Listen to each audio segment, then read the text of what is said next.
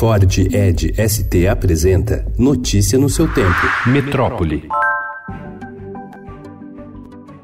O sistema privado de monitoramento que o governo pretende usar para fiscalizar desmate na Amazônia já é usado como um teste gratuito dentro do Ibama. O produto é o mesmo que começa a rodar no estado do Mato Grosso e já foi testado no Pará. O Planet, um sistema de mapeamento em alta resolução que pertence a uma companhia dos Estados Unidos, é fornecido localmente pela empresa brasileira Santiago e Sintra, do interior de São Paulo. Essa empresa, que é responsável por processar as imagens e interpretá-las, já realizou diversas reuniões com representantes do IBAMA e do Ministério do Meio Ambiente neste ano.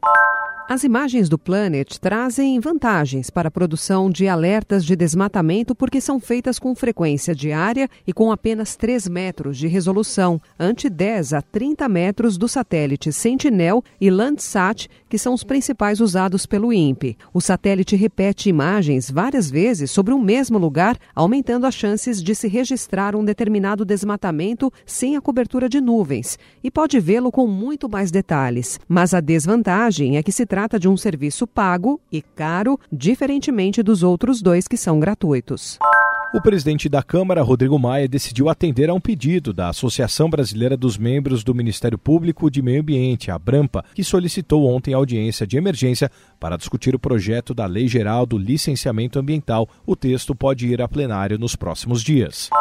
Uma jovem mãe de 17 anos, Margarete Teixeira da Costa, foi atingida e morta por uma bala perdida quando levava no colo o filho, um bebê de um ano e dez meses, na comunidade 48, em Bangu, na zona oeste da capital fluminense, na noite de anteontem. O menino, cujo nome não foi divulgado, foi atingido de raspão em um dos pés. Os dois foram alvejados em meio a um tiroteio entre policiais militares e criminosos. No confronto, dois suspeitos foram mortos. Margarete foi mais uma das jovens vítimas de ações violentas de bandidos ou tiroteios entre policiais e criminosos desde a manhã de sexta-feira. Nenhuma tinha envolvimento aparente com crimes. Outras cinco pessoas com esse perfil foram mortas. Notícia no seu tempo. É um oferecimento de Ford Edge ST, o SUV que coloca performance na sua rotina até na hora de você se informar.